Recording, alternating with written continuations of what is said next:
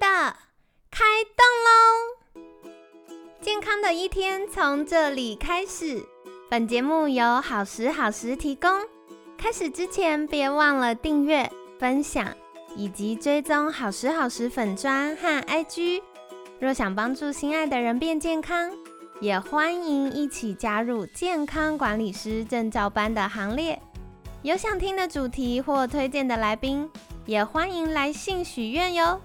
让凯西陪你一起吃早餐，聊健康。嗨，欢迎来到凯西陪你吃早餐，我是你的健康管理师凯西。星期五快乐！这礼拜真的是大家很资讯量爆炸的一周。 那一样呢，非常开心邀请到凯西的好朋友，专业又口语表达超 棒，可以让大家深入浅出了解的中华生医医疗顾问黄玉哲博士。黄博士早安，凯西早安，各位听众朋友，大家早 安。好的，相信大家跟凯西一样，觉得哇，这礼拜超过瘾，有满满的收获哦、那昨天我们有预告了，就是既然专家来了，就不要轻易放过，不讲完不能 回家，真的。开始黄博士背脊发凉。 那主要是因为我觉得，嗯、功能医学在凯西整个服务客户的职涯当中，我觉得他的很多观点。是非常重要的，就是不是每个客户都有预算，或者是有呃他的意愿真的进入到公医，没有错。可是我觉得这是监管是要更多去沟通没的。错，但是在还在衔接沟通的过程当中，有正确的观点就可以帮助我们的客户先进步一步。没错，对，所以今天会想要邀请呃黄博士，一嗯方面是我们有很多线上听众、可能正在暴露在多囊性卵巢的风险之下，然后另外一个是我们有很多的听众也都是大健康领域的伙伴，对，对，包含医医疗人员，包含呃健身教练啊、健管师等等，所以想要邀请黄博士来跟我们分享，从功能医学的观点，嗯我们是怎么在看待 PCOS 的治疗呢？ OK，呃，基本上其实从功能医学角度来切的话，它的基本方向跟我们对昨天聊的那四个方向、那四五个方向其实是一样的。那嗯，基本那差别在于说呢，如果以工业角度来切的话，我们第一步骤一定会先从饮食开始。那饮食的目的其实就是来自于降低它的降低 PCOS 女性的胰岛素啦，对，然后避免到最后它变成糖尿病，或者是更严重的增加的增加了心血管疾病的风险。那对，当你同时降低了胰岛素，那当然一定是同时也会降低体重跟体脂啦。嗯对，这样子，对，我们一般从我们饮食来变来改善有几个步骤啦。第一个其实就是最重要的，你要增加你的纤维的摄取，对，基本上就是蔬菜啦。 对，多吃蔬菜，多吃蔬菜，因为什么呢？因为蔬菜里面的纤维啦，能够增加饱足感。那你除此之外，它可以降低你的糖分在肠道吸收的速度。那同时呢，我们要记得，我们在昨天有讲到那个 GLP one 嘛，那纤维在当我们吃进纤维，那我们肠道里面有菌虫，对，我们菌虫代谢纤维的产物，对其实就是 GLP one。对对，它就会帮助我们的肠道产生更多的 GLP-1，所以你会知道我们纤维其实是对我们不管是减重也好，降低血糖也好，是重中之重。真的哎，而且我要说，真的，我不知道为什么我常常遇到客户不爱吃青菜，很多，对，所以大家不吃青菜就说那可不可以吃水果代 替？嗯啊，然后或者是可不可以吃纤维粉代替？嗯应该是这样讲啦。你纤维粉的确一定程度上可以取代蔬菜，对但它并不是百分之百取代。对纤维粉的目的在于说，如果你真的可能是因为工作的环境，他没有办法真的每餐都自己煮。或自己自己煮青菜来吃，那你可以用其中几个部分是用纤维粉去取代蔬菜，但 对那水果那就是完全不一样的情况了。 我们这边讲到，我刚刚各位可能有听到，我刚刚讲的是增加蔬菜的摄取，但对我没有讲增加蔬果对的摄取，我并没有讲到错蔬果哦，要各位要记得。为什么这么说？因为台湾的水果各位都知道，一定是非常好吃，我们超台湾的甜农业是非常厉害的。对，非常甜，能够很好吃，又很好可以外销。但是以健康的角度来说的话，太甜的水果对本身的就有可能 PCOS，或是你对本身胰岛素就偏高、胰岛素阻抗的人，它其实是一个不好的东西。对对，因为那水果都是糖分呐、啊。对对就会到我我们前面一再提到血糖的问 题。对 对，没错，嗯嗯对嗯，所以这是第一个部分，就是增加纤维或增加蔬菜。第二个步骤其实就是你要减少精致淀粉的摄 取啦。那各位听到精致淀粉，减少精致淀粉摄取，我相信应该也没有听到你们要昏倒啦。真有的，可能你边听边在吃蛋饼 哦。请放 下。对，但我觉得这件事真的有点吊诡、恼人的，就是有的时候，就像我们前几天讲到，不是客户没有知识，嗯也不是他不愿意做，可是那块蛋糕就在跟他招手。对，所以我真的很常发现哦，没有雌激素失衡的客户，嗯下午要请他戒这种精致糖类的下午茶嗯比较容易。越有雌激素失衡的客户，他要去戒这个下午茶、精致糖类，什么嗯蛋糕啊、甜甜对圈、没红豆饼，错越难、越。南没错，对没错，对真的对，因为这些精致淀粉，简单的说就是好吃，就是好吃的东西啦。欸 对对，但是呢，这些好吃的东西对身体来说都是都是不好的。嗯嗯，对嗯，这样你吃越多，你的血糖就会越高，你对得到多脑性卵巢症候群，你得到第二型糖尿病，你得到代谢症候群的风险就会越高。了解。那说回来，就是我们要减少这个嗯呃血糖的问题，然后减少摄取精致淀粉。嗯那在饮食上有没有一些比较好的饮食方式呢？ OK，那基本上你要减少精致淀粉的摄取的话，你可以去看几个数值啦。第一个叫做哦 GI 值，那各位对可能都有听过，叫做升糖指数，叫做 GI 值。那第对二个叫做 GL 值，那对英中文叫做升糖负荷啦。对那简单来说，GI 值是看食物的值值，对那 GI 值是看食物里面糖分的量。对对，所以我们当你这个 GI 值越高，代表说这个食物呢，自己吃进去身体里面之后，它越容易提高你的血糖，提高你的胰岛素。嗯那什么叫 G 油值呢？它是看你这个食物一个一份食物里面含有多少的糖分。对对，这样子，所以它们两个其实有一点差别啦。所以你很多时候你会看到，举个例子，西瓜对它的 GI 值是高的，对但很是甜，很甜，但是它的去油值其实是是低的，诶对，因为它的量多，因为它有水嗯分，对没有什么，真对，所以它的居油值是低的，但是它的 GI 值是高的，对，因为对西瓜就是是少数水果，你直接拿去打汁，它就会变成汁的，对你不用再额外加水。 对对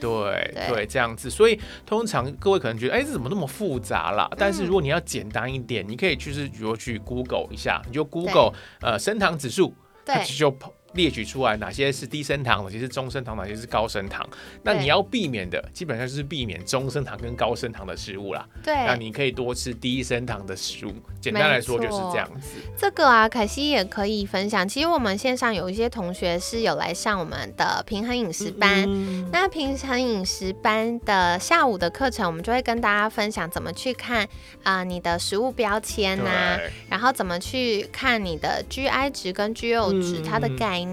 那所以如果在呃一般你比较常在网络上看到一些健康资讯，可你不知道怎么判断，然后或不知道这个适不适合自己的话，都鼓励大家可以来参考我们的平衡饮食班，是一整天六小时的课。嗯哦对，所以从早上你要呃开始做自己的健康管理，要留意哪些事情 呢？然后再来就是，诶，有哪些身体量测的数据是要把握的？嗯然后下午有哪些饮食的策略？到底不同的营养素对于我们健康的概念，它代表的意思是什么？嗯然后最后就是，诶，跟我们血糖控制有关。没错所。以其实经过这一整个礼拜，大家听黄博士分享，就会发现我们一个小小的血糖，它影响我们整个全身上下的对健，康没。错，对，所以这就是跟大家分享的对。那接下来就是除了这个低 GI 饮食之嗯外，还有什么呢？ OK，那除了这个 DGI 饮食外，还有其他几种特别的饮食跟大家分哦分享一下。第一种其实就是跟刚刚的 DGI 饮食一样，它就所谓的低碳饮食，嗯或者另外一个名称叫做古代人的饮食 啦。那什么叫古代人的饮食呢？就是各位去回想，当我们人类生活大概一百年前，我们那时候并没有什么种植，我们不会对种稻、种麦，我们基本上是狩猎，嗯对然后可能采集。对，所以我们的饮食就是学习古代人那时候吃的东西，所以你会发现古代人吃的基本上都是蛋白质，对，或是采集的什么蔬菜、蔬野菜菜这种对，它不会有米，不会有麦，不会有太多种植的水果，对，所以它其实很符合我们说的低碳饮食啦。对，哦所以他们以研究上来看来说，如果就是有多囊的女性 follow 这个所谓的古代人饮食或是低碳饮食的话，它可以提高这些女性的呃自然怀孕率，哇哦，那同时改善你其中的荷尔蒙失调的症状。哇，很对棒哎，对，那这也是我临床上看来最容易让呃我们一般人 follow 的饮食啦，嗯，对，比较实实行率会比较高 一点，对。没有那么复对杂 没有那，么也比较复杂人性化一对，点。没错，因为你很多时候，比如肉啦、蔬菜还是可以吃啊。那你偶尔对真的抑制不住口腹，你偶尔吃一点那些饭面其实是 OK 的啦。啊对，就所谓的古代人饮食这样了子。解。对，那接下来我想请问，因为呃，在疫情前嗯早几年嗯非常非常流行的是生酮饮食对，，没错，生酮饮食其实一直来就是很热门，当然 对，也在我其实，在我们医疗界也是有各种医生有一些争议啦，有些医生完全赞成，有些医生完全否定，都有。好有趣哦。对，因为是简单说什么是生酮饮食，就是你一天啦，你所有的热量、所有的卡路里里面，你大概只有五个 percent 到十个对 percent 是淀粉，嗯，那甚至七十 percent 以上是油脂，对，这个才小，这个才是所谓的生酮饮食。对对，我们现在看效果好了，我们以文献来看，就是有多囊的女性，如果她 follow 二十四周，基本上就是半年的生酮饮食，她们可以达到降低体重、降低睾固酮含量，可以降低所谓的空腹胰岛素，那同时可以降低我们在第三天讲的那个 LH、FSH 的比例，对，就可以改善排卵，增加排卵的几率啦，这样子不。过二十四周六个月，六个月蛮蛮久的，对哦对。那为什么它会有一些争议对？争议在于说呢，因为有一些一般民众做生酮，对他其实没有完全做到生酮，或是根本不是生酮对，真但的他以为自己是生酮。对，因为当你以为我们一般听到生酮，像我刚刚讲的，你要七十甚至七十五 percent 以上都是油脂，超难欸，但是一般人可能会，我只要少吃淀粉。对就是生酮，但对是其实是不一样的。你少吃淀粉，顶多就是我刚刚说的低碳或是古代人，啊那个不是生酮。对对，真正做到生酮，它是比较麻烦的。你饮食要先做到七十五油脂，那对同时呢，你还要用一些方式去量你每天的尿中的酮体，对甚至到后来你要去量你血中的酮体，对那个东西才叫成功的生酮。哦，对，因为如果你当你只是随便听到一个名词，然后只是 Google，然后找出对来随便做一 下，但是你没有去量你的尿酮，没有去量你血中的血 酮，那个都出来，其实都会有很多不一样的风险。对对，没所以他们会错发现你会，比如说跟影响到胆结石啊、胆囊的问题啦，甚至有一些肠道的问题这样子。所以大部分生酮做造成的这些副作用，和一部分都是因为你没有做正确。哦，原来是对这样子。对，那如果以文献上来看，如果你做正确的生酮，对它是有帮助的。这个我真的要对讲一下，因为很多人就觉得有啊，我生酮啊，所以我生酮的时候吃生酮甜点，就莫名的甜点吃了 很多。对对对，所以这个甜点又会有额外坚果粉安不安对全问对，题，没错。然后代糖的问题。对，所以这个我觉得大家也是要多多留意的。对，所以我一嗯般建议生酮饮食，除非你真的很有决心，或是你自己的三餐都是自己料理，对，然后你真的有去算每一餐每一餐的比例，然后去量你的尿酮、量你的血中酮体，对才适合去做生酮。哦，不然了一解般我不建议就是随随便便就去做到生酮饮食了。嗯这样嗯子嗯对，了解，嗯那还除了这个生酮饮食之外，还有其他可以跟大家分享还有另外一吗个就是各位一定都有听过的所谓是什的么呢？一六八间歇 性断食，对。这个的话，其实以我们现在讲文献的效果好了，他们好的就是找来有多囊的女性走六周的间歇性断食，他们发现的确可以降低体重、降低体脂、改善胰岛素阻抗，同时改善经期不规律跟降低睾固酮，的确是有它的效果在的。一六八这么神奇，对对，嗯但是我们重点来了，因为虽然说我们从文献上来看，所谓的“一六八”是吃八个小时，断食六个小时，理论上来说，你可以任选八个小时，比如说晚上的四点到十二点，对如果你只是八小时，剩下包含睡眠可能也是十六。对但是就是自己，我就临床上来看，这种呃不吃早餐，只吃有时候从下午开始吃的，比较适合美国人啦，嗯，不太适合。合台湾人。对，为什么？因为我们台湾人很喜欢吃很多的晚餐， 很大量的晚餐。对真的但是如果你还是觉得这样子，觉得好像哎、为什么我做一六八，我明明做了一六八啊，为什么我都没有瘦？嗯嗯那嗯，通常会发现它都是断断早餐。对，没错，很常大家不吃早餐。 对，但是反过来说，以台湾人，你真的想要享受到间歇性断食的作用，你一定要的断的是断晚餐，嗯，就是你可能从早上的八点吃到下午的四点，哦，对，然后从四点开始断，断到隔天早上。不行，大家光听就觉得太不幸福 了。这种一六八比较适合台湾人的饮食习惯，哦，才会有效。了解对了解。，没错。好，所以这个是跟大家分享没的错，嗯，对，我觉得这很重要，因为特别是很多呃听众是上班族，嗯，你一整天工作，然后经过一个晚上睡觉，然后到要面对一整天挑战，结果不吃早餐，，对，然后第一个营养摄取不足，然后第二个你大脑根本都快断电了，没，错，嗯，所以这个也是要留意的，嗯对，所以我觉得台湾人真的很适合，需要吃早餐啦，对然后不适合吃晚 餐。以减重的方式来说的话啦，了解啊对了，解对。没好错，嗯的，所以这个就是跟大家分享的部分。那接下来在饮食或其他生活面向，嗯还有什么要补充的？饮食还有一个最后一个注需要注意的啦，就是你要在饮食中要减少所谓含有 AGE 过多的食物的摄取。那是什么呢？那个所什么是 AGE 呢？它中文叫做糖化的最终产物。嗯它就是说呢，就是你呃一个糖分跟一个蛋白质结合之后，然后加热所产生的一个复合物，我们叫做糖化最终产物。对，那我们当然我们体内本身也会产生所谓的 AGE 啦，但我们食物中，如果你的食物是跟调理方式是炸的。高温调理，那对这个食物中所含的糖化最终产物就会很高。哦，那为什么说我们要避免这个糖化最终产物呢？因为当我们摄取了这么多的糖化最终产物，它对我们体内造成就是过度的发炎，对所以它就会跟我们所谓的胰岛素阻抗有关。所以文献上来看，只要你的饮食中减少摄取 AGE，那你对，就会改善你的胰岛素阻抗。哇哦，对很重要。所以对啊关键就是，我觉得大家常常会吃那什么烧烤、对，对炸的，炸的、对，高温久煮的对，东西，没，错，所以我们举个例子，我们用数字来跟跟各位解释一下。假如说我们的水煮马铃薯，一百克的水煮马铃薯，它里面所含的 AG 是十七，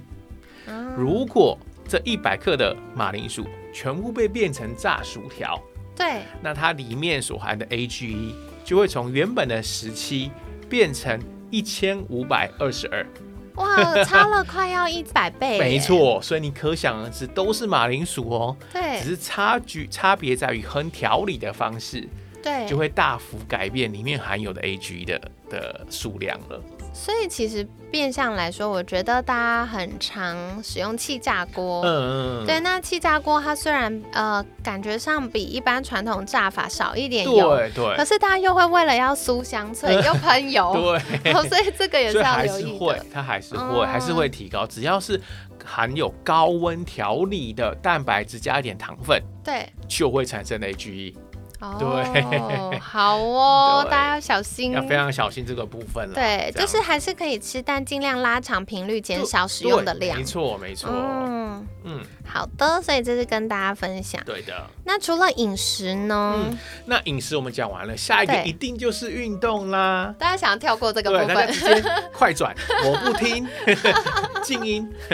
太好笑了。对不过运动我觉得很重要。对，真的运动非常重要。对嗯当然，我们单单纯讲运动对多囊的好处好了，好你的，有规律的运动，它可以降低胰岛素，改善胰岛素阻抗，减重。减脂，对，改善你各种粉刺啦、对出油的症状，那当然一定会降低未来一些心血管疾病的风险，是，所以它是百分之百有益处的。对我们多囊女性至少以文卷文献上来看，要一周要做多少的运动呢？一般会建议啦，有多囊的女性一周至少要有一百五十分钟的运动。大家真的要跳过这大边家，知道过我不不 听，想我不听听。对，那这个运动包含了心肺跟重量训练。 哎，为什么要加起来呢？对，因因为呃，当然每个人适合的运动不同啦，对但我们说运动锻炼的目的性不同，嗯，重训是练你的肌肉，没那错心肺就是练你的肺活量。我觉得运动它每一个不不同的运动，它的好处都不同啦，所以我们一般会建议说，取决于你对哪对喜欢哪一种运动 啦。当然，有些人真的就不爱心肺，有些人就不爱重训，反正目的就是对希望你至少要。有做其中一种，那一个礼拜加起来是一百五十分钟。这对样对子对，但各位要切记，走路去上班不叫运动哦。它的强度要够，对，它的强度要够，就是我们一般强调的运动，就是你的心跳对要从正常，你可能原本大概假设七十好了。对至少要提高，比如说到九十九十五，甚至有些比较剧烈到一百、那个嗯对真正才是有到运动，真正才叫运动。嗯对，一般的慢走那个不叫对，那心跳没有改变的不叫运动哦。对对，所以这要帮大家澄清一下。对对，这个心跳没有改变，它增加也是好的，就增加活动量。对对对，可对是我们真的要做一些具体的刺激，它需要有强度。没错，没错，啊对。那当然，运动是必须也是要需要有一定的强度。当然，如果你本身有一些心血管疾病的风险，对，那对当然运需要运动到多少的量跟程度，可能就要由各位的状态或是医生去判断啦。对好我的，这所边以讲这的也是要留意。对我这边讲的程度是，如果你本身没有什么心血管的疾病，那当然就需要够的强度跟时间啦。对，不对，过我觉得刚刚黄博士提到很重要，嗯就是心肺跟重量、重训这件事情，嗯，我们要同步进行。没，错，没错，对，因为其实从科学研究来看呢、你单做一种，有做总比没做好。对，当。然，当然，对，可是两种一起做，对于改善呃慢性病的风险呐、然后增加我们肌力、肌耐力，或者是整体身体健康素质、没错，身体势能，它是会有加成效没错应的，。没错，对，所以对这也是跟大家分享哦。，对那说到运动完，一定要好好休息。对。对，所以舒压的面向有没有什么样的呃数据或者是呃做法 OK，我们将以我们前面几几天都有讲到嘛，慢性压力是造成对多囊的一个贵州很排重料料对一个重要的风险因子，所以他们有研究发现有。多囊的女性，她的环境压力都比没有多囊的女性来得高。啊？那如果我们以压力指标来看，有多囊的女性，她的压力指标都比没有多囊的女性的指标高了大概十三点八二的 percent。对对，所以这篇文献其实就告诉我们，慢性压力的确会增加，是造成女性有多囊的一个杀手之一。嗯这样子，我们都知道舒压很重要，对那那舒压有方式有很多种啦。那比较我们以医疗来看的话，其实就包含了呼吸啦、冥想啦、瑜伽啦、太极啦，甚至你寻求一些宗教的帮助，我对觉得都是好的啦。那当然，如果真的这些都没办法，你可以去 shopping 啦，花钱买东西。真的也刷老公的刷卡老，公的卡要记得，不是刷自己的卡对，不哦然。到时候要缴的时候对压压力力又更回大来。了，对，是刷另外一半的卡，就 给对，他刷下去。刷下 去，对刷下去。对，那当然就是舒压的方法百百种啦，每个对嗯人适用的舒压方法都不一样，是，就只要确定你有一种适合您自己的舒压，对，嗯你可以是。嗯运动，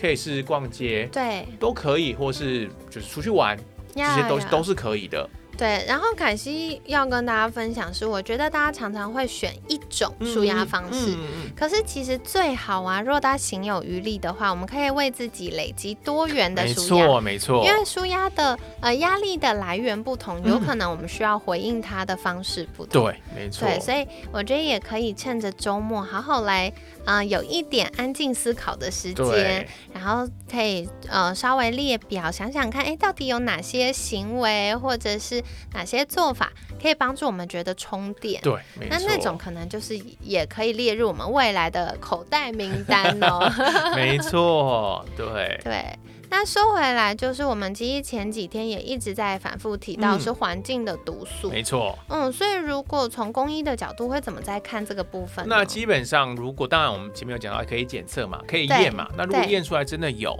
你第一个就是要避免，啊避免接触更多的，这绝对是避免，已经是最重要的。对，不然永远啊排也不会完。排不完，对，所以就像我们前几天有讲到的，你要有意识的去找出来你环境、你的居家，你甚至你对的工作环境有没有碰到这些环重金属或者塑化剂，对这，是第一点。那第二点就是，如果你检出来真的有，那你可能就要靠一些呃方式去帮你体内嗯做排毒，比嗯，如说运动的流汗，哦， 对耶， 又是运动，真对的，对，那运动是一种，或者是所谓的远红外线桑拿，嗯这种它都可以一定程度帮你排毒。那如对果你要更精准一点，可能就是一些营养素啦，甚至营养对针剂啦，嗯，都会有一点，都会有帮助你体内排除重金属或是塑化剂的作用。好有趣哦！对居然从就是我们一般想象很西医的角 度聊到远红外线桑对啊，拿，其实都是可以的， 因为我知道有些人真的就是不爱运动，对。 但我觉得没关系，因为有的时候不爱运动，可能是因为身体毒素太多对，，也有可然后能，造成我们甲状腺状况就提不起劲做。了会比较累一对，点。所以总之，我觉得在正确的方向上，你只要有做，都比没做好。没。错，没那错。当身体慢慢进步的时候，或许我们就会找到那个动机跟动力去做这没些错事，嗯没情。错，嗯，好对的，所以嗯跟大家分享。那说到这个，嗯，除了远红外线桑 拿，我们还有营养素可以帮忙哦。没所以错。要来请教，到底又有哪些营养素呢？好，啊，我们最常见，我跟各位分享几个常见的营养素啦。对，第一个就是所谓的肌醇，搭配对所谓的维生素 B 九，就是所谓叶酸叶。酸。那什么是肌醇呢？肌醇呐、啊，以前是被认为是维生素 B 群的一种，对啊我们叫它维生素 B 八。对，但现在其实我们大部分都没有再叫它维生素 B 了 啦，它我们被认为它是一种醇类，就是对肌醇的醇，它是一种醇类。肌醇其实它在我们神经里面的细胞膜，它的含量其实最多的。哦，它可以维持我们神经的稳稳定性啦，对我们的对认知功能啦、记忆啦、情绪稳定都是息息相关的。哦，对，所以我们很常见在面对到一些有忧郁啦、恐慌症、对强迫症的患者身上，我们会给予比较高剂量的肌醇，去稳定它的神经的作用，就可以改善这类跟神经相关而造成的症状。对嗯但是呢，肌醇后来被发现，当肌醇搭配叶酸，就是维生素 B 九，对它对于治疗多囊性卵巢症候群的效果其实是非常显著的。哦，好神奇对哦。，那如果我们以我我们以文献来看的话，就是给予有多囊的女性患者每天大概四公克的肌醇啦，加上四百微毫克的叶酸，大概使用多久？使用六个月，然后那么六个月后就会发现，这些女性她的体内的睾固酮是降低的，对黄体素是提高的，而且同时可以改善改善胰岛素阻抗，然后同时呢可以增加。每个月七十二 percent 排卵的几率跟四十 percent 的受孕率啦，好厉害哟、哎、其实我跟大家分享，一般传统妇产科的观点，嗯受孕的自然受孕的成功率是十分之一，你增加百分之四十，就已经快要一半对了。啊，对啊，对啊对很厉害没耶错，所以所以我们自己，我自己在临床上碰到有多囊的女性，我大概第一个会给的基本上就是肌醇加上叶酸啦。哦对，这样子，对，好，是所以大家赶快笔记起 来。对，那这些都是营养素，这些都是营养素，对都对不是药物，哦，太好了，所以对大家也可以比较相对来说安心。对，没。错，没错，嗯对，那除了这个就是 B 群系列，嗯大家传统认为 B 群系列的 这个、就是肌醇跟叶酸，我觉得蛮重要，因为很多人缺乏。嗯没错，没错。啊嗯，那除了这个之外呢？那第二个就是各位可能就没有听过，它叫做小薄茧啦，英文叫做 berberine。那到底是什么？ 对听另起外一来个很像名牌。对，Burberry 嘛，对，对，它叫 Burberry，另外一个名字叫做黄连素啦，哦，所以它这基个本就是我们比较黄连里面萃取出来的成分。哦，那它其实它是我算是之前在国外的时候非常爱用的一个营养素，好好奇、哦。对我自己目前也有在吃啦。 那为什么？因为它是一个多功能的营养素，哦，所以怎么你说呢所以简单说就是你吃一个就是一石好多鸟的概念。哇，怎么说呢？就是第一个黄连，就是 berberine 它本身，它可以提高我们一个基因的表现像叫做 AMPK。那什么是 AMPK 呢？如果各位去听过一些跟抗衰老对有对关对的基因的演讲，一对定会提高这个提到这个基因，因为对目前就是发现这个 AMPK 就跟我们的抗衰老、延缓老化息息相关。嗯所以这个 berberine 它可以提高 AMPK 的活性，那同时呢可以改善血糖啦、降低血脂啦、抗氧化、抗发炎，那同时可以提高我们的立腺体的功能。对啊那除了这个以外，它同时可以改善我们肠道菌虫。好厉害 哟、居然跟肠道菌有关，对，就是如果我们肠道菌虫，各位一定有听过，就是有所谓的好菌啦、坏菌啦、就是说如果我们肠道菌虫的好菌的比例比坏菌多很多，那可能就会产生一些菌虫失衡的一些可能的症状。那这个 berberine 这个黄连素就有平衡菌虫的作用。哦。可是听起来它好处很多，会不会有什么副作用呢？它唯一的副作用应该是说啦，它的副作用在于说，因为它我刚刚有提过嘛，它其中一个功用是降低血糖，但是因为它降低血糖的效果太好了。哦，所以如果你本身有低血糖的人，对可能就不太适合。哦对，当然低血糖就是怎么判断你有没有低血糖呢？基本上就是说，如果你吃完饭后你的精神变好，嗯或者是你只要一餐不吃，你就会觉得脾气暴躁、手脚冰 冷、很对头昏眼花这种。对你就有可能有低血糖的情况。当你有这些症状的时候，我就建议先不要去吃到所谓的 Burberry 这样子，了解，对所以这个大家就是在使用上，要比了较小，就是嗯对，针对那个低血糖的人啦。是是，对就是要根据啊、呃我们医疗人员的判断，没错，没错，对，然后做一下确认。那如果你是属于健康宝宝的族群的话，它其实是很棒的。嗯是很棒的，对啊对对，太没好错，了没错，对，好的，嗯除了呃这个部分，其实我们前面也有一再强调，纤维是嗯纤维很重要对的。对，纤维每个地方都要讲到纤维，对，所以刚刚前面有提到这个小檗碱呢，黄连素呢，它可以改善肠道菌虫的对状况。但是你想要它长长久久、稳定、好好的活下去，嗯，那很重要就是要多吃纤维质。纤维对，对，而且纤维质呢，它经过肠道的菌丛代谢之后，嗯它会变短链脂肪酸，可以对帮助肠道分泌更多我们想要的那个1 GLP-1。没错，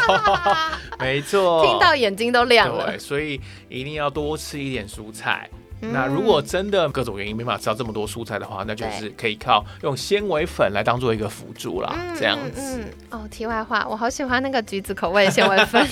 啊真的是蛮好喝的啦。蛮好喝。因为凯西真的是一个歪嘴 鸡，就是如果味道不好的话，对我就会觉 得巨喝，真的就喝不下对，去，我喝不下去啊，没错，对对没错，对，所以我觉得关键就是，当然最理想还是我们要吃充足的蔬菜。对。可是有些时候就忙，不要说大家，可惜有时候在外面爬爬照的时候，我也没办法吃到那么多蔬菜。对，真那的。为了健康，我们暂时性的用小工具对帮，忙没一错下。，对，嗯而且它是一个很有效的小工具， 对对，